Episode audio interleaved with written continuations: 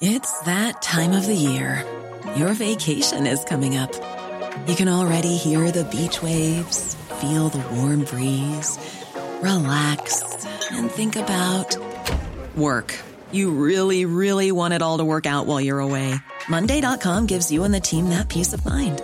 When all work is on one platform and everyone's in sync, things just flow wherever you are. Tap the banner to go to Monday.com.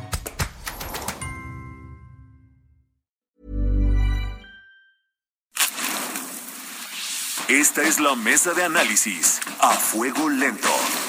Bajo la conducción de Alfredo González Castro por El Heraldo Radio. Iniciamos.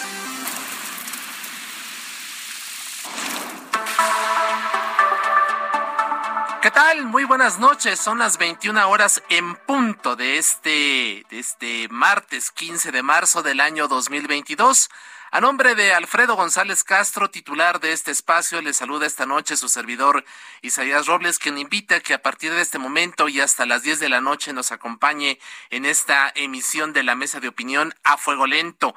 Eh, este martes, como cada semana, estamos transmitiendo en vivo desde la Ciudad de México por el 98.5 de su frecuencia modulada a todo, a todo el territorio nacional y el sur de Estados Unidos, gracias a la gran cadena nacional de El Heraldo Radio.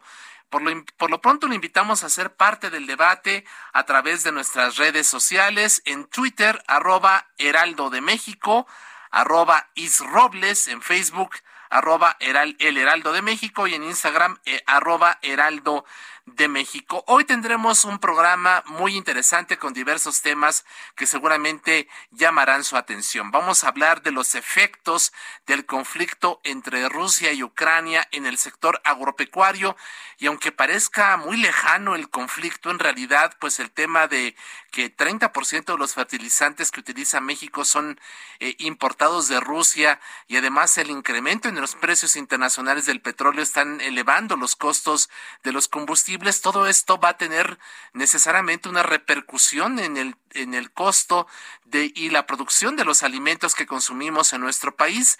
Analizaremos cuáles son las consecuencias de esto. También se ha advertido la posibilidad de un incremento en el precio por kilogramo de tortilla. ¿A cuánto va a subir? Ese es un alimento básico, indispensable de nuestra dieta de todos los mexicanos, así que hablaremos del tema. Estamos a seis días del despegue del Aeropuerto Internacional Felipe Ángeles. ¿Cuáles son los pendientes? Hablaremos también de este asunto. Y por último, el tema de que ya en Nuevo León y en Coahuila se ha dicho que el cubrebocas no es necesario en espacios abiertos. Esta medida se debe, se debe extender a todo el país. Vamos a hablar con el doctor Malaquías López de la UNAM para responder esta pregunta. por lo pronto, estos son los temas que proponemos en la mesa de opinión a fuego lento de este martes. Así que este será seguramente tema de conversación para usted también. Lo invitamos a ser parte del debate a través de nuestras redes sociales. Las reiteramos en Twitter, arroba Heraldo de México, arroba Is Robles. Y sin mayor preámbulo, pues entremos de, inmediato en materia. Le comentamos que uno de los primeros aspectos que queremos abordar a lo largo de, este, de esta emisión es el efecto le, estamos llamando nosotros aquí en A Fuego Lento eh, el efecto Orilka, y es que Orilka es como se conoce al vodka allá en Ucrania, por ello hemos, decidido llamar efecto Orilka los impactos que está provocando la invasión rusa para el mundo y especialmente para nuestro país. Este martes el Fondo Monetario Internacional advirtió que las cinco economías más grandes de América Latina y el Caribe, es decir, Brasil, México, Chile, Colombia y Perú, están recibiendo el choque mundial de la escalada de precios de energéticos y alimentos con una circunstancia adicional. Estamos viviendo inflaciones muy altas las más incluso registradas en las últimas dos décadas.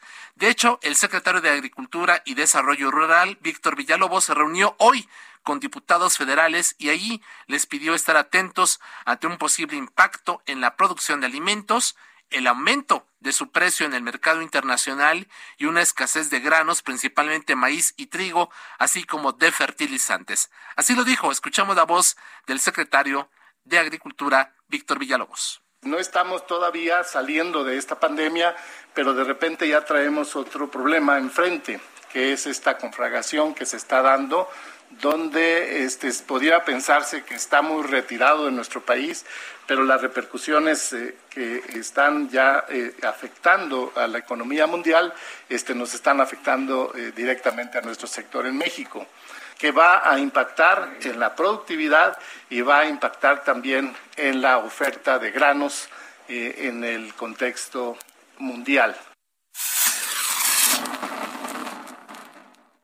Y para tener detalles de estas afectaciones en el sector agropecuario, establecemos contacto con Santiago Argüello. Él es director general de Fomento a la Agricultura, encargado de la Oficina de la Coordinación General de Agricultura de la Secretaría de Agricultura y Desarrollo Rural. Santiago, bienvenido, muy buenas noches, gracias por aceptar esta conversación.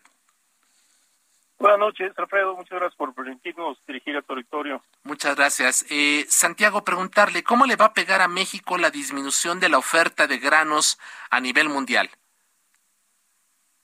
Eh, bueno, en primera instancia, decirles que, sobre todo a tu auditorio, a los productores, a los consumidores, que en la Secretaría, como el secretario lo ha mencionado en múltiples ocasiones, hemos trabajado muy fuertemente en la Planación Agrícola Nacional, sobre todo granos básicos para la autosuficiencia alimentaria. En el caso de maíz, trigo en particular, afortunadamente y a pesar de las contingencias climatológicas, eh, pues también hemos tenido una, un incremento en la superficie, por ejemplo, en el caso de maíz, en 1.3%, en el caso del trigo, 3.2%. Y en la producción, cuando revisamos las estadísticas 2018 versus 2021, de acuerdo a las cifras del CIAP, eh, en el caso maíz tenemos un incremento lineal prácticamente de un 1%, en el caso del trigo de un 9.9%, principalmente a programas importantes como precios de garantía.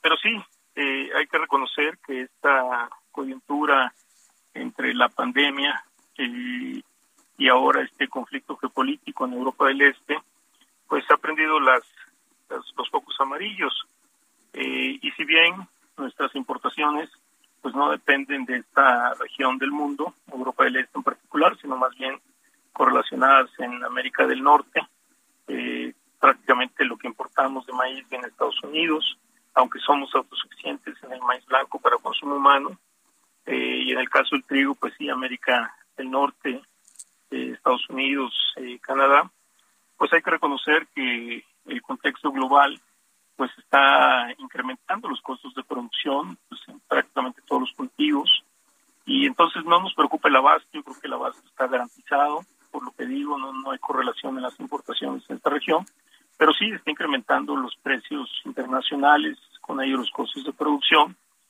Y en ese sentido, pues el secretario nos ha instruido desde el año pasado, previendo que estas situaciones podrían eh, generarse, pues acciones para garantizar, por un lado, el abasto de fertilizantes, que es el principal insumo eh, relacionado con la productividad. Pues tenemos el programa de fertilizantes para el bienestar, que opera principalmente en los estados del centro y sur. Eh, este año 2022, inclusive, se está ampliando a otros estados eh, en el centro y norte y noroeste, como es Zacatecas, Durango, Nayarit inclusive en el sur, Chiapas y Oaxaca. Y por otro lado, también eh, junto con los gobiernos de los estados, los sistemas productos todas las cadenas productivas, estamos también facilitando compras consolidadas, donde hemos logrado pues abatir costos por economías de escala. Eh, de la mano eh, de estas acciones también estamos facilitando junto con la Banca de Desarrollo FIRI Financiera Nacional eh, esquemas de acceso al crédito para incremento de líneas eh, pues de crédito. Al subir los precios, pues también los productores necesitan eh, incrementar sus líneas. Por otro lado, financiamiento a través de reportos o esquemas de declaración sobre el inventario. Y todo esto compañía, acompañado de las garantías ONAGA que manejamos aquí en la Secretaría.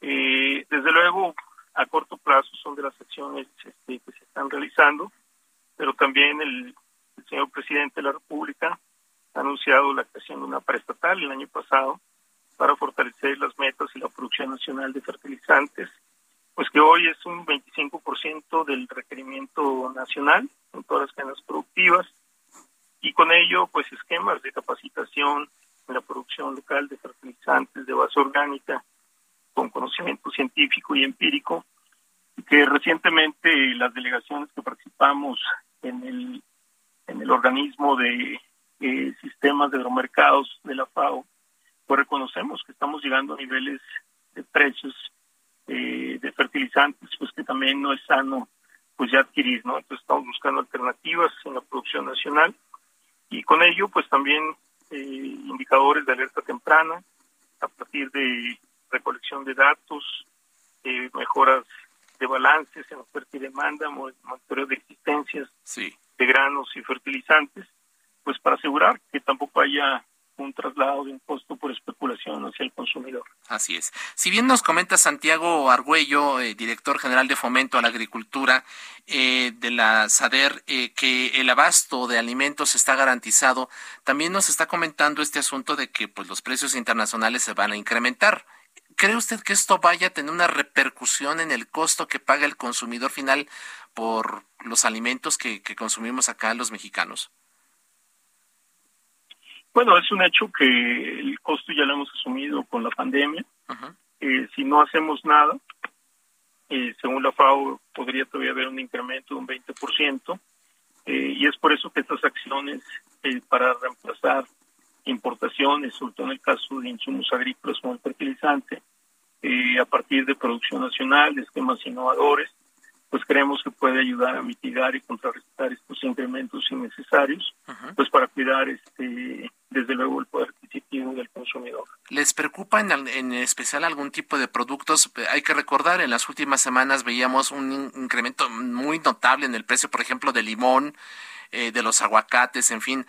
Allí en la Secretaría tienen ustedes en, en, foco, en algún tipo de foco rojo, el precio de determinados eh, alimentos. Bueno, eh, en el caso de limón, como lo comentamos, eh, que creo que es el caso más, eh, eh, pues, que ha, dado mucho de qué hablar, más aparatoso por decirlo de una manera. nosotros hicimos un análisis de los incrementos de costos de producción en regiones como el Golfo, Pacífico.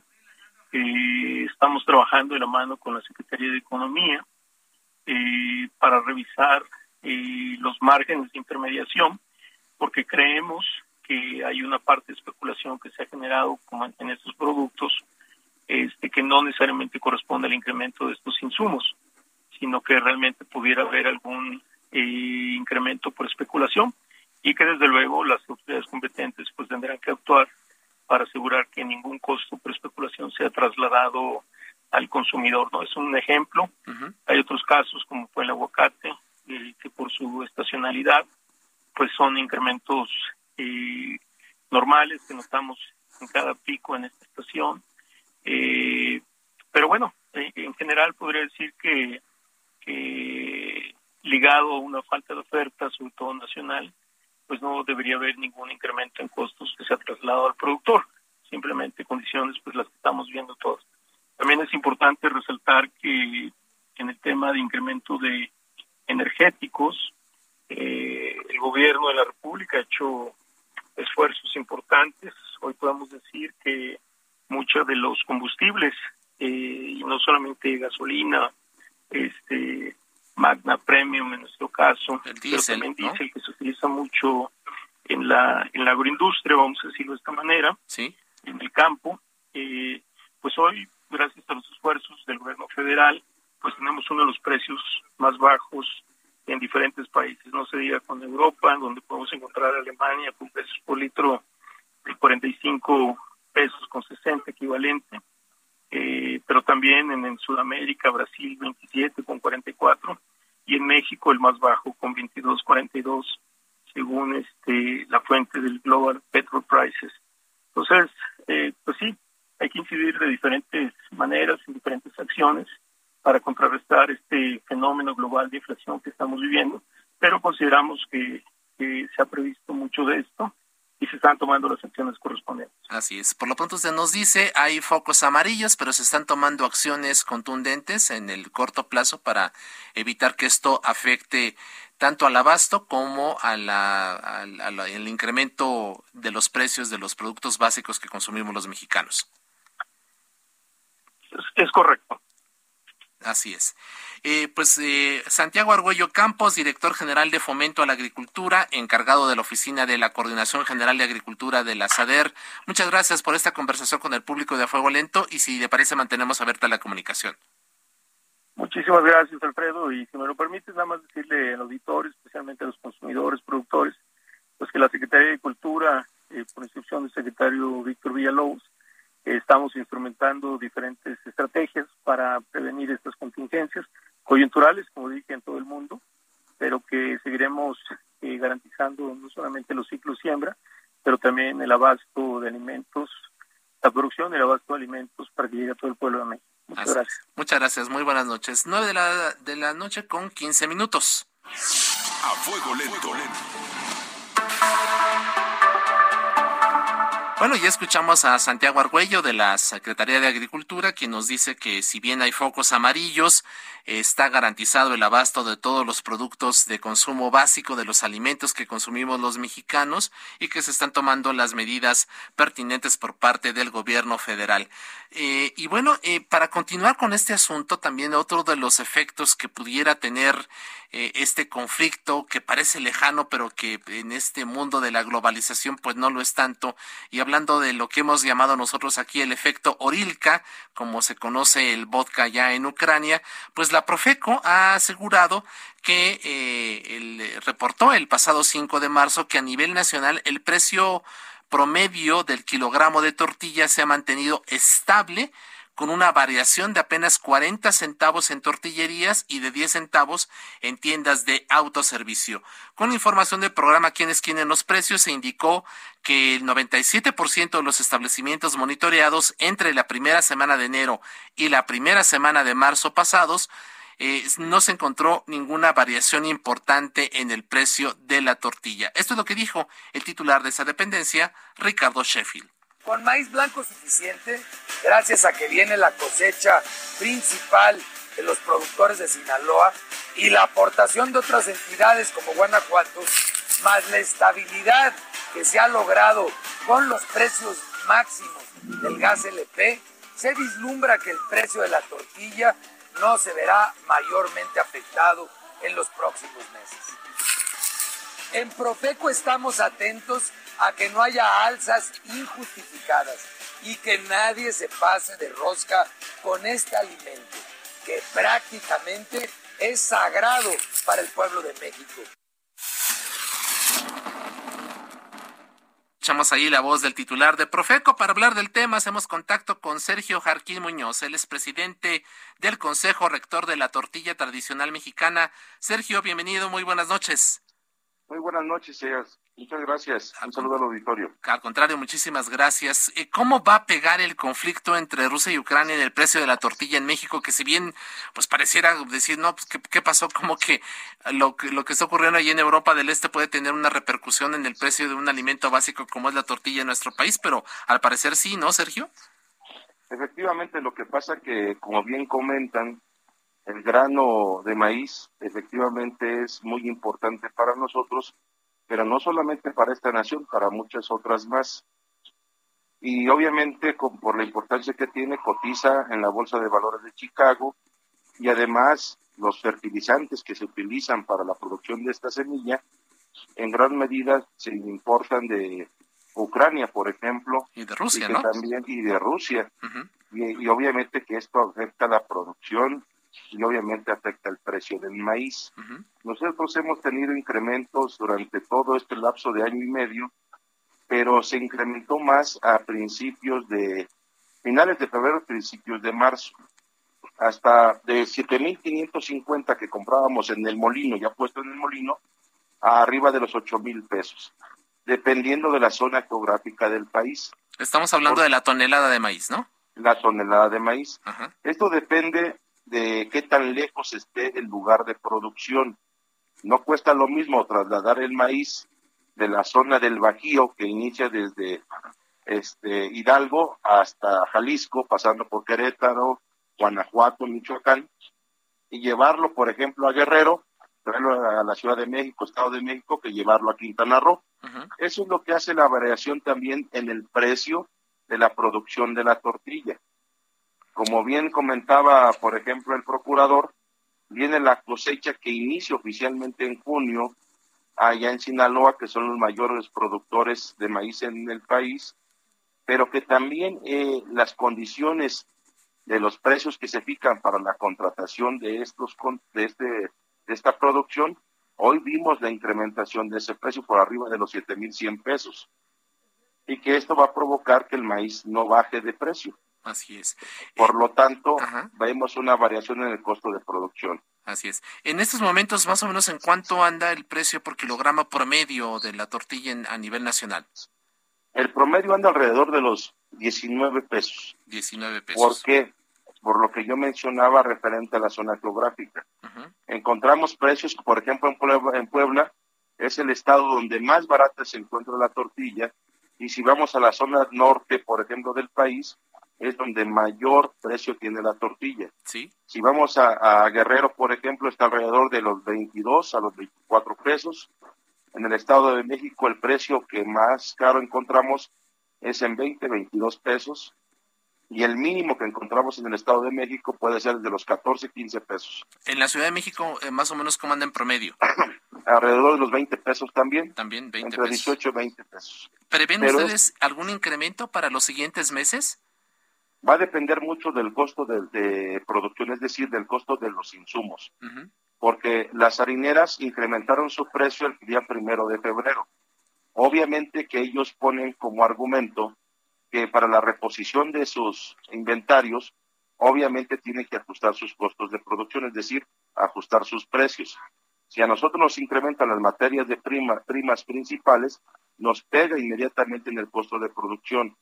El gas, aun cuando no ha pasado en este momento de los 13 pesos, hemos tenido un incremento que sí es significativo para nosotros por la cantidad que consumimos de gas. Una tortillería mínimamente consume la semana 250 litros, son mil litros al mes. Y obviamente 10 centavos se convierten en bastante dinero para la producción de la tortilla. Así es. ¿Han tenido acercamiento con las autoridades del gobierno federal para hablar de este problema, para hablar justamente de estas inquietudes que, que ustedes han expresado ante los incrementos en los costos y en los insumos? La semana pasada estuvimos con el procurador de Profeco. Sí.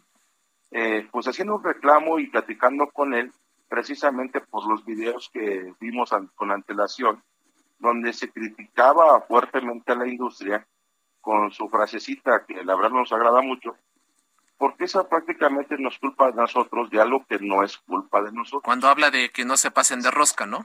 Es correcto, porque la verdad es que nosotros dependemos de los costos que nos den las grandes comercializadoras. Claro. Ellos tienen, obviamente, la oportunidad de hacer compras consolidadas y, por ejemplo, ahorita están contratando y tienen la oportunidad de comprar con, a grandes volúmenes de maíz y cuando llega la cosecha, si hoy la compraron, por ejemplo, en seis mil pesos, nos están vendiendo el maíz, por ejemplo, en junio o julio, claro. nos los están vendiendo a otro precio pues mayor, ¿no? ¿Y qué acordaron con en este momento? ¿Qué acordaron con Sheffield? Pues no acordamos, aclaramos porque el precio de la tortilla está liberado de los años 98, si recordarán, y que obviamente eh, eso va a ser rige por la ley de la oferta y la demanda que obviamente nosotros, ante la sensibilidad que nos da la cercanía con la gente, pues hemos asumido los costos de los diferentes incrementos. Pero llega el momento que tenemos que ajustarlo porque de plano este, no podemos seguirlos absorbiendo. Y que en ese contexto lo que nosotros solicitamos también es tanto la comprensión como el respeto para nuestra industria y nuestros compañeros. Y en ese sentido, ¿cuál fue la respuesta de Ricardo Sheffield? Eh, este, se, se, entendió muy bien por parte de él, porque obviamente, aun cuando es obligación conocer en general de los diferentes temas, pues no hay, hay particularidades que se desconocen, ¿no? Y en ese contexto, pues les explicamos de qué manera se saca el costo de producción, porque no es únicamente el, maíz o la masa para elaborar, o las harinas para elaboración de las tortillas, implican muchas otras cosas más, ¿no? Y que también platicamos de lo que porque hay tortillerías que venden la tortilla mucho más barata, como las tiendas de autoservicio, ¿no? Donde ellos obviamente pierden, pero es un gancho para para sus clientes únicamente, que hablamos de una tortilla muy diferente a la tradicional. Así es. Sergio Jarquín Muñoz, presidente del Consejo Rector de la Tortilla Tradicional Mexicana, gracias por esta conversación. Vamos a una pequeña pausa y volvemos. Recuerde, estamos acá en A Fuego Lento, el Heraldo Radio. Mi nombre es Isaiah Robles, a nombre de Alfredo González. Estamos transmitiendo totalmente en vivo desde la Ciudad de México. No le cambie, volvemos después de la pausa.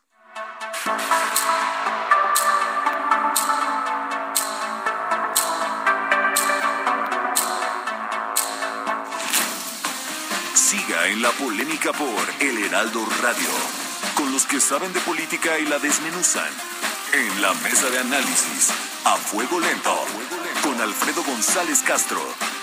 Regresamos. Siga en la polémica por El Ryan Reynolds here from Mint Mobile. With the price of just about everything going up during inflation, we thought we'd bring our prices down. So to help us, we brought in a reverse auctioneer, which is apparently a thing. Mint Mobile unlimited premium wireless. Ready to get 30, 30, bit to get 30, bit to get 20, 20, 20, bit to get 20, 20, bit to get 15, 15, 15, 15 just 15 bucks a month. So, Give it a try at mintmobile.com/switch. slash $45 up front for 3 months plus taxes and fees. Promo for new customers for limited time. Unlimited more than 40 gigabytes per month slows. Full terms at mintmobile.com. Heraldo Radio, con los que saben de política y la desmenuzan. En la mesa de análisis, a fuego lento, con Alfredo González Castro. Regresamos.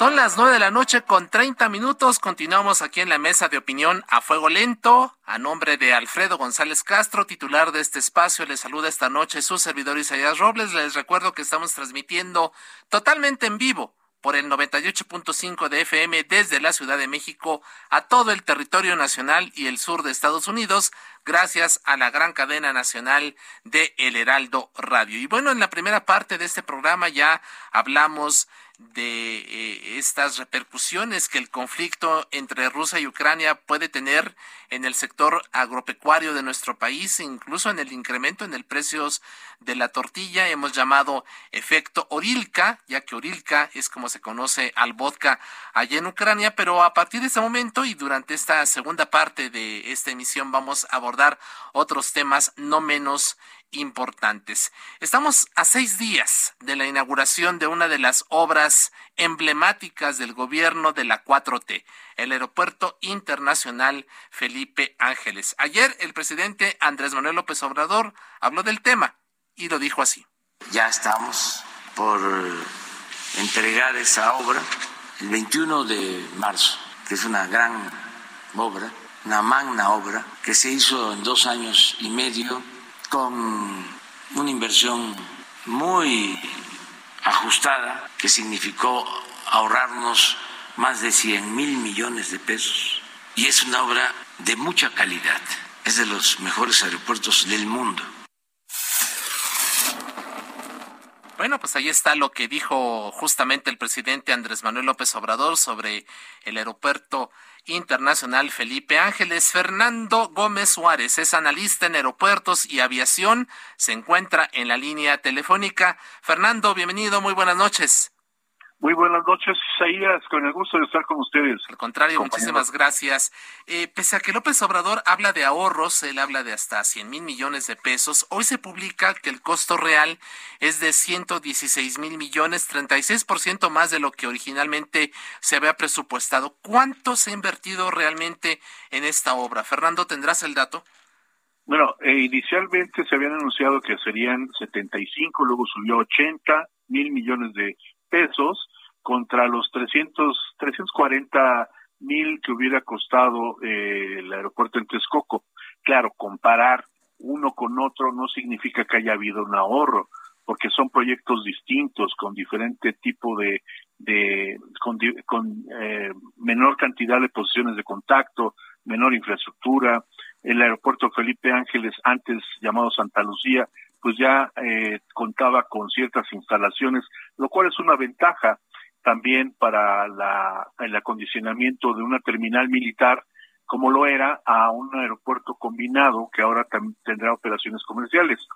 La cuestión es que siempre que se habla de una obra civil, de una obra de construcción, pues si no se acata un plan riguroso, un plan ejecutivo, eh, un plan de obras, un calendario de obras bien establecido, pues siempre sucederán este tipo de cosas. Eh, es decir, el rebase de presupuestos hasta en un 35%, como bien lo señalas, es común que suceda porque no se tiene bien estipulado y bien definido desde un principio los costos adicionales o costos no considerados, porque el aeropuerto, lo que implica nada más hacia adentro, la construcción de la terminal, pues implica esa cantidad que estamos hablando, pero también hay que considerar los gastos que se tienen que hacer en obra pública eh, a las afueras del aeropuerto, es decir, edificaciones para vivienda, hospitales, servicios públicos, alumbrado, drenaje, agua potable, etcétera, todo lo que requiere la población que va a trabajar o va a estar cerca de esta zona donde requerirá diferentes servicios. Los costos, pues obviamente se van a incrementar. Falta todavía considerar otros dos años mínimo de construcción dentro de otro plan de largo plazo. Es decir, el aeropuerto actualmente contará con, eh, una vez que lo inauguren el 21 de marzo, con 14 posiciones fijas de contacto al edificio terminal originalmente eran 28 en la última versión que habían anunciado oficialmente. ¿Qué quiere decir? Que falta construir en un año, dos años, lo que tarden, otra cantidad eh, adicional, obviamente, pero que no estaba, que ya estaba considerada en el anuncio oficial. Eh, esto también sucede a falta de un plan ejecutivo. El presidente de la República puede tener muy buena intención, puede tener una muy buena ocurrencia, pero si eh, en el, en el aspecto ejecutivo, ejecutorio ya del plan, no le responden sus colaboradores, pues tendrá ese tipo de tropiezos o este tipo de detalles que, eh, pues a final de cuentas, vamos a terminar pagando todos porque son recursos del erario público. Sí, de los impuestos que pagamos todos. Y pareciera que, que, uno de estos asuntos tiene que ver con las vías de acceso, que es uno de los principales problemas que ya se han detectado que va a enfrentar de entrada eh, el, el, AIFA, eh, ahora en, su puesta en marcha a partir del próximo lunes. Pues por el momento solo se podrá llegar en auto particular o con vehículos de alquiler por plataformas, ¿no? ¿Puede funcionar un aeropuerto internacional sin conectividad? Es difícil que resuelvan esto en la fecha establecida. Lo irán resolviendo los, las conexiones terrestres y las vialidades las irán resolviendo en su momento, pero para esta fecha eh, determinada no. Al igual que también están pendientes las instalaciones de carga las bodegas, al igual que también están pendientes cómo le van a hacer, porque eh, bien señalas este punto, hay un cuello de botella en Indios Verdes, por ejemplo, que es una de las dos vialidades para llegar al Felipe Ángeles, una que es por Insurgentes, la México Pachuca, y la otra es por la Avenida Central y conectando por circuito exterior mexiquense. En ambos sentidos, en ambos lados, en ambas vialidades o formas de llegar, eh, desde y hacia el aeropuerto Felipe Ángeles, pues faltan estas conexiones terrestres, pero falta la otra, el otro punto, ese es para la, la gente que tiene como destino la Ciudad de México o que sale de la Ciudad de México. Pero hay un 20% de los pasajeros que atiende el actual aeropuerto Benito Juárez, que son 7 millones de pasajeros, el 20% de los 35 que manejó en el 2021, que no tienen destino final la Ciudad de México, sino que vienen a hacer vuelos de conexión.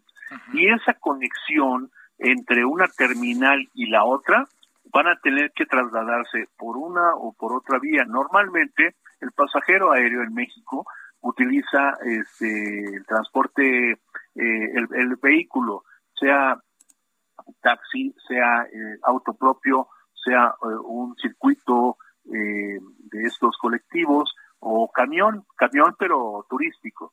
Normalmente no utiliza el metro, si hay una cantidad considerable, pero es aproximadamente el 2%, claro, en volumen, pues sí llegas a ver mucha gente, principalmente mochileros o spring breakers, que vienen y toman el metro en el actual aeropuerto Benito Juárez, pero normalmente se desplazan por, eh, por vehículo particular. Así es. ¿Qué va a pasar con esto? Se puede desincentivar el turismo y decir, pues, ¿para qué paso incomodidades, pérdida de tiempo o pago costosos taxis si es más conveniente ir a otro destino en el mercado internacional?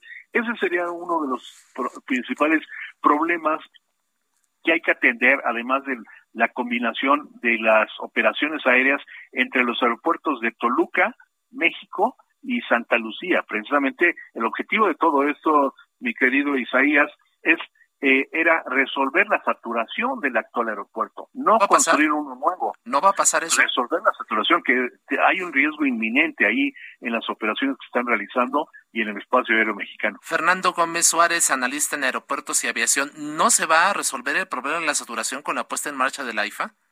No, porque de acuerdo a lo que están anunciando con X número de operaciones aéreas o de rutas, que son ocho, más cuatro aerolíneas operando estas rutas en vuelos nacionales, locales, pues, este, no te dan los números para llegar al punto de equilibrio que ellos señalan lograrían en un año, con, porque hay una limitante que ellos mismos se establecieron. Es el número de posiciones con el que empezamos esta conversación, es una limitante en cuanto a la infraestructura. ¿Con qué vas a atender suponiendo que esas 14 posiciones, más las posiciones remotas, este, eh, estén saturadas, eh, digamos, considerémoslo en determinado momento, y eh, aún así, estando saturado este nuevo aeropuerto, Santa Lucía, pues apenas llegarías ni siquiera a los 10 millones. Para que tenga sentido la inversión realizada en el aeropuerto de Felipe Ángeles, eh, si costó 80 mil o 116 mil hasta el momento, tendría sentido si eh, sería justificable, como lo señaló en su momento también la Auditoría Superior de la Federación, si explicasen cómo eh, se va a resolver el problema de la saturación y la combinación de operaciones aéreas entre estas terminales que podrían conformar un sistema, pero que hasta el momento no se ha definido claramente mediante una estrategia, vuelvo a repetirlo, o plan ejecutivo que integre toda esta problemática y la solución real concreta, pero esa tarea es lo que le hizo falta a algunos colaboradores que le han fallado al presidente. El presidente puede tener una buena idea, una buena iniciativa, pero ¿quiénes son los que ejecutan la tarea? Precisamente los secretarios. Y, y si no se cuidó ese punto, y ha habido renuncias, y luego acusaciones, y luego este, culpabilidades a otros. Aquí de lo que se trata es de proponer soluciones y de resolver un problema que viene manejándose desde hace 35 años, Isaías. El punto de saturación del aeropuerto se ha venido aplazando, pero es un tema que viene desde mucho tiempo atrás. Y esto lo hemos señalado, eh, no obstante el color o el partido que esté gobernando, pero hemos señalado una serie de propuestas de solución que muchas veces los propios eh, colaboradores eh, del gobierno federal pues no no quieren o no no les interesa atenderlos. No obstante que son probadas experiencias en el mundo. Hemos trabajado con inversionistas en aeropuertos precisamente que tienen esa visión de la rentabilidad eh, del retorno, de la viabilidad de los proyectos, de cuidar cada centavo, cada peso que se invierte, precisamente porque tiene que tener una tasa de retorno y una utilidad, una viabilidad operativa. si no, pues se pueden crear proyectos a diestra y siniestra y crearse elefantes blancos, como ahorita lo puedes ver en Toluca. Toluca no maneja ni 100 mil pasajeros al año cuando en sus mejores épocas llegó a manejar 2 millones. Ojalá no pase eso, pero confiemos en que este aeropuerto sea complementario o que venga a resolver la situación de la saturación y no lo consideren como un aeropuerto nuevo que va a empezar poco a poquito, incorporando aviones, aerolíneas, rutas, no no es un aeropuerto para un nuevo destino, es un aeropuerto que se requería. Pero pareciera, Fernando, que, esa es la idea, o sea, esa es la intención del presidente López Obrador. De hecho, eh, te, quería preguntar finalmente, ya de manera muy rápida, eh, este asunto de, de, que el gobierno federal planea reducir 30% las operaciones del aeropuerto Benito Juárez, el capitalino, para impulsar artificialmente eh, el AIFA. Esa es como la intención, ¿no? Sí, eh, aquí hay una cuestión que se van a topar con la demanda del mercado. y así como este se estableció en alguna ocasión que se volara desde Toluca por parte de algunas líneas comerciales, pues ahora esas mismas líneas abandonaron Toluca y miren lo que se ha convertido. Pueden decretar lo que quieran, pueden condicionar, pueden ajustar ese tipo de cosas, pero a final de cuentas el mercado es el que va a mandar y obviamente precisamente por falta de esa visión de negocios, de negocios en el, en el entendido de que todo tipo de proyecto de infraestructura debe tener una rentabilidad y una viabilidad operativa. Fernando Gómez Suárez, analista en aeropuertos y aviación, si te parece mantenemos abierta la comunicación, veamos qué opera, qué pasa el próximo lunes 21 eh, de marzo cuando se inaugure esta, esta nueva terminal aérea y entonces estaremos convocando ya para hacer un análisis puntual de lo que, de lo que significarán los primeros días de operación de este aeropuerto. Muy bien, Isaías, con mucho gusto. Muchísimas gracias. Fernando Gómez Suárez, analista en aeropuertos y aviación, 944. A fuego lento. Desde el pasado domingo, Nuevo León eliminó el uso obligatorio de cubrebocas en espacios abiertos. Este mediodía, la doctora Alma Rosa Marroquín, secretaria de Salud de ese estado, detalló esta medida con Javier Alatorre en estos mismos micrófonos. El cubrebocas sigue siendo obligatorio en espacios cerrados, transporte público y escuelas. Espacios abiertos consideramos parques, lugares recreativos que están al aire libre.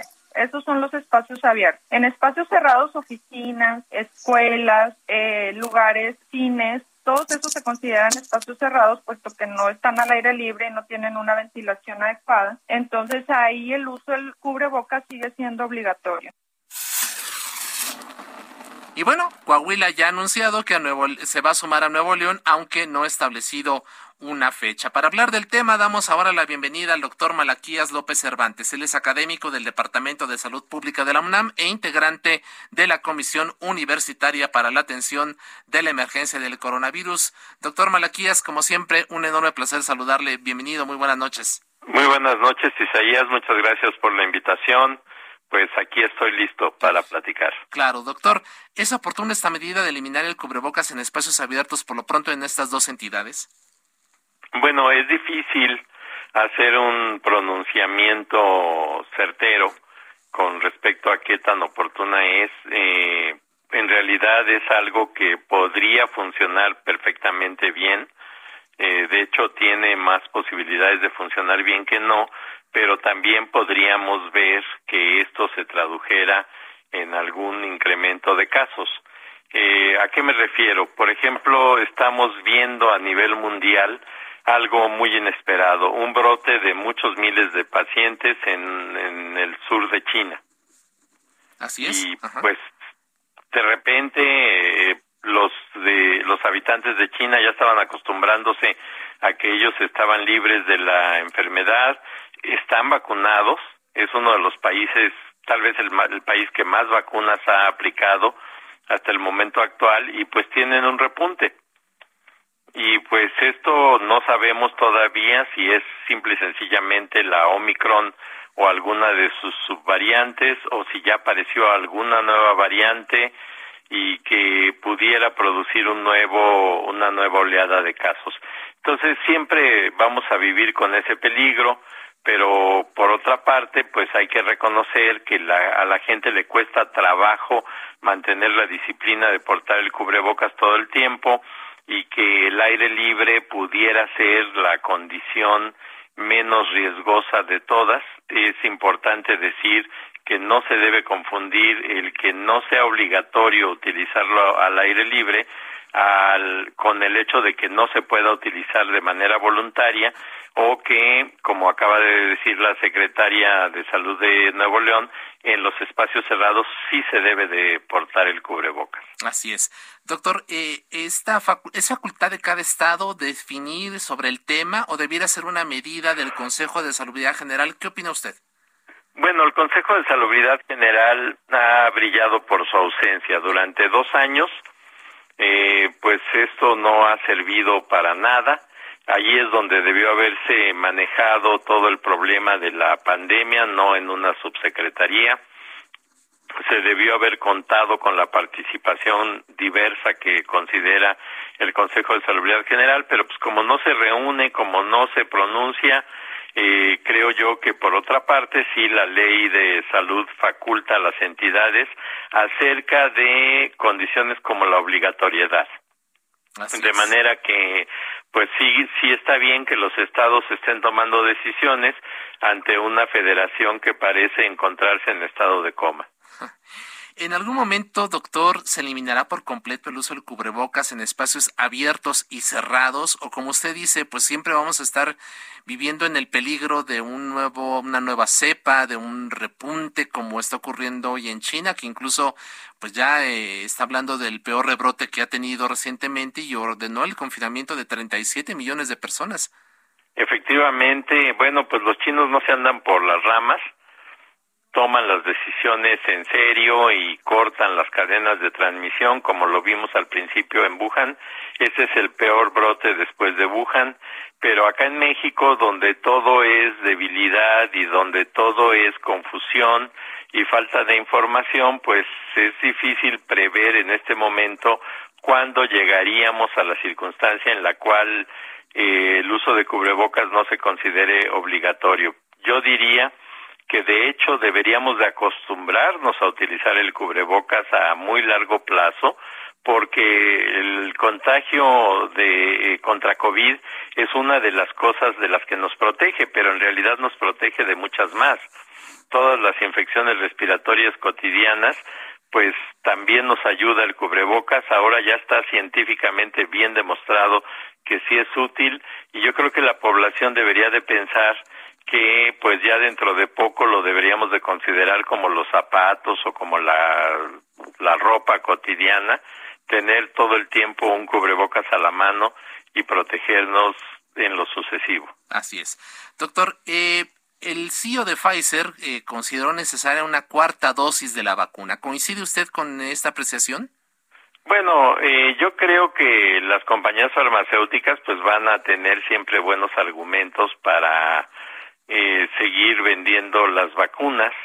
eh, por el momento no sabemos exactamente qué tan necesario será revacunar a la población en el mundo y qué tan conveniente será que se tengan ya mejor vacunas con una nueva formulación que las haga más adecuadas para la variante Omicron y las parecidas la vacuna original pues, estaba diseñada contra el primer virus que apareció allá en 2019 en Wuhan y después de eso aparecieron las variantes y la variante Omicron pasa por encima de la protección que confiere la vacuna actual. Entonces, si pensáramos en una nueva vacuna diseñada contra Omicron y Omicron siguiera provocando oleadas de casos como lo que estamos viendo en China, tal vez sí sería justificado eh, entrar en una nueva etapa de vacunación. De otra manera, lo que está sucediendo es que Omicron se volvió una vacuna natural al diseminarse tan ampliamente por el mundo y por el momento parecería que tenemos una ventaja biológica al respecto. Así es. Eh, doctor, ¿ve usted la posibilidad de que la pandemia de SARS-CoV-2 se convierta en una endemia en quizás en los próximos meses, años, no sé? Bueno, de, de hecho eso es lo que está sucediendo en el mundo al ceder la cuarta ola que es la provocada por esta variante Omicron, estamos dejando atrás la fase de epidemia para entrar a, de lleno a la fase de endemia. ¿Qué quiere decir esto? Que vamos a tener casos por aquí y por allá, no muchos, vamos a tener brotes, pero eh, ojalá que no volvamos a ver una gran oleada como las que vivimos durante dos años. Así es. Aprovechando ya, estamos a punto de concluir este espacio, pero no queremos dejar de preguntarle esto. ¿El mundo podría sufrir el surgimiento de un nuevo virus? Estamos, bueno, el, el coronavirus nos sorprendió de repente hace dos años, pero ¿hay el riesgo de que pueda, pueda la humanidad enfrentar un nuevo virus de esta naturaleza y una nueva pandemia? De hecho, sí. Eh, creo que ese es un peligro que tenemos todo el tiempo están surgiendo nuevos gérmenes por el contacto entre la especie humana y otras especies. De hecho, ahorita se está explorando el potencial que puede tener un virus que está afectando gallinas en Europa y que se ha pensado ya en eh, sacrificar a muchos miles de, de gallinas también en Estados Unidos para evitar que un virus eh, propio de esos, de esos animales pase a los seres humanos. Y todo el tiempo estamos en esas eh, posibilidades. Yo creo que deberíamos de aprender lo más posible ahora porque en un futuro que podría ser cercano y que aparezca un nuevo germen, pues no deberíamos de volver a pasar por lo que ya hasta el momento hemos estado pasando. Así es. ¿Usted cree que en México hemos aprendido la lección que nos dejó el COVID? Pues yo creo que los mexicanos sí, pero nuestras autoridades no. Eh, viven en la negación y en un limbo que los coloca entre la magia, la creencia y la necedad y ojalá que pues eso cambiara. Claro, así es. Doctor Malaquías López Cervantes, académico del Departamento de Salud Pública de la UNAM, gracias como siempre por aceptar esta llamada. Muchas gracias, Isaías, por la invitación. Buenas noches. Gracias, gracias. También agradecemos a todos quienes hicieron posible este esfuerzo. Ángel Arellano en la producción, Georgina Monroy en el apoyo en información, Alan Hernández en los controles técnicos, Gustavo Martínez en ingeniería. Lo esperamos mañana a las eh, mañana miércoles a las nueve de la noche en la mesa de opinión en coproducción con La Silla Rota. Por lo pronto, descanse, que esté muy bien, cuídese mucho. Estamos aquí. Quédese, por supuesto, en las frecuencias de El Heraldo Radio.